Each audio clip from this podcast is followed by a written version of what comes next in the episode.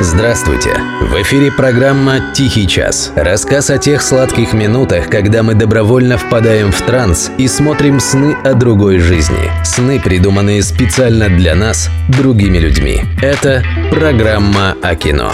«Тихий час». Автор и ведущий Денис Иконников. Буквально только что на мой рабочий стол приземлилась дико волнующая новость. Слухи подтвердились. В романтической комедии «Барби» будет несколько версий Барби и Кена. Обещают минимум пять пар. Я, правда, слегка обескуражен. Три пары понятно. Кен Барби, Барби Барби, Кен Кен. Интересно, что там с остальными? Вариантов там много. Черная Барби и Барби азиатка. Кен трансгендер и Кен ламберсексуал. Короче, я с нетерпением жду выхода фильма «Барби». У меня такое ощущение, что ради этого я и жил. А это программа «Тихий час» и ее постоянная рубрика «Обзор новинок кинопроката». Давайте посмотрим, чем нам, несчастным, придется пробавляться в ожидании выхода «Барби». А вот новинок-то на следующей неделе преступно мало. И те, что есть, не сказать, чтобы безумно вдохновляли. Но зато обещают несколько отличных ретроспектив. Таких, например, как фильм Юрия Быкова «Дурак». Не всем моим друзьям он нравится. Некоторые считают, что он очерняет нашу действительность. Я с этим не согласен. Очерняет нашу действительность и Левиафан Андрея Звягинцева. Вот там да.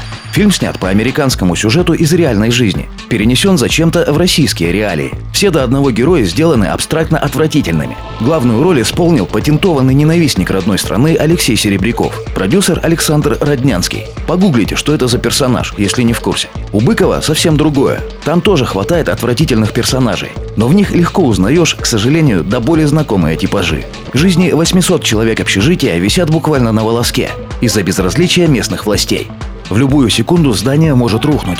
И кто бы мог подумать, что судьбы людей окажутся в руках простого сантехника. Но удастся ли ему что-то изменить и предотвратить катастрофу?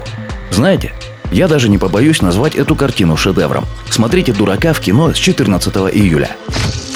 Еще одна ретроспектива – белорусский Spice Boys 2019 года выпуска. Инна дождалась своего парня чистого из армии и теперь собирается за него замуж ней приехала старая школьная подруга Василиса. И пока девушки готовятся к свадьбе, жених в компании закадычных друзей Ламбады и Колбасы снимает для торжества загородный дом. Ребята решают устроить импровизированный мальчишник и даже вызывают стриптизершу. Но в разгар веселья к ним приезжает недовольная Инна. Жених и невеста ссорятся, мирятся. И вот уже вся компания начинает выпивать вместе. Но такая вечеринка кажется парням скучной. Поэтому в тайне от девчонок они употребляют спайс. Веселье набирает обороты. Я смотрел этот фильм. Мне он очень понравился даже не содержанием, а своим посылом. В нем показывают страшные, ужасающие, отвратительные вещи, но не ради самого процесса. Кто-то скажет, что последствия приема наркотиков в фильме несколько преувеличены. Но проблема в том, что в основе лежит реальный случай. Более того, жертву этого случая показывают в финале фильма. И это запоминается надолго. В идеале хорошо бы, чтобы на всю жизнь. Spice Boys в кино с 14 июля. Ну ладно, хватит о мрачном. Сезон школьных каникул на экраны снова выходят три богатыря. Причем все сразу. Алеша Попович, Добрыня Никитич, Илья Муромец и, соответственно, их визави – Тугарин, Змей Горыныч и Соловей-разбойник. Ясное дело, эти мультики не могли похвастаться самой современной графикой даже на момент выхода. Но они вообще-то про другое.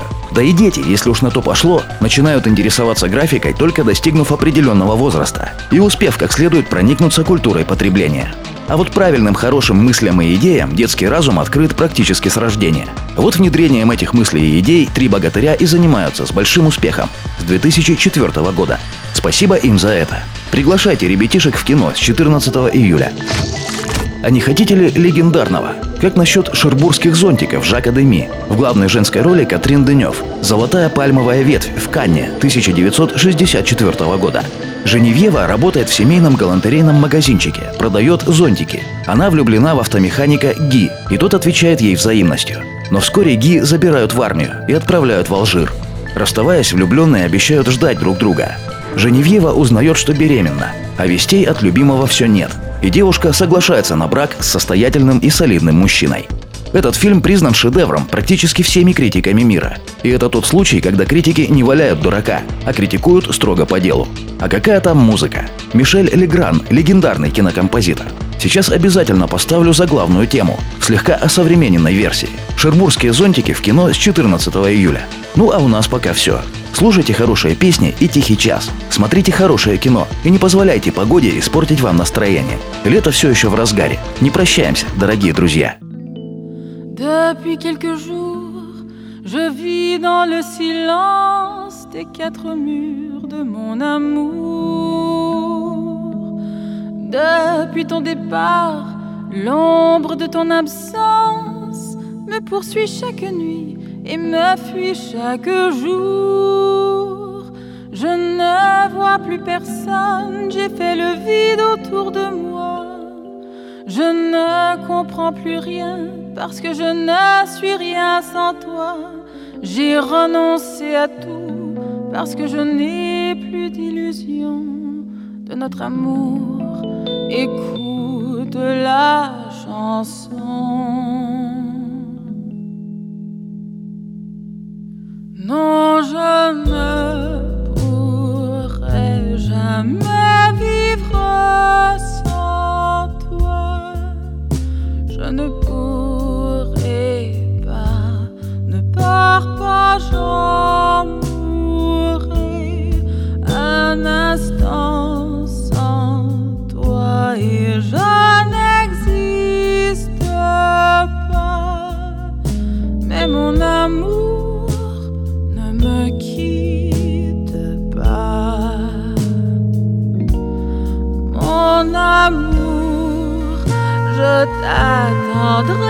Toute ma vie.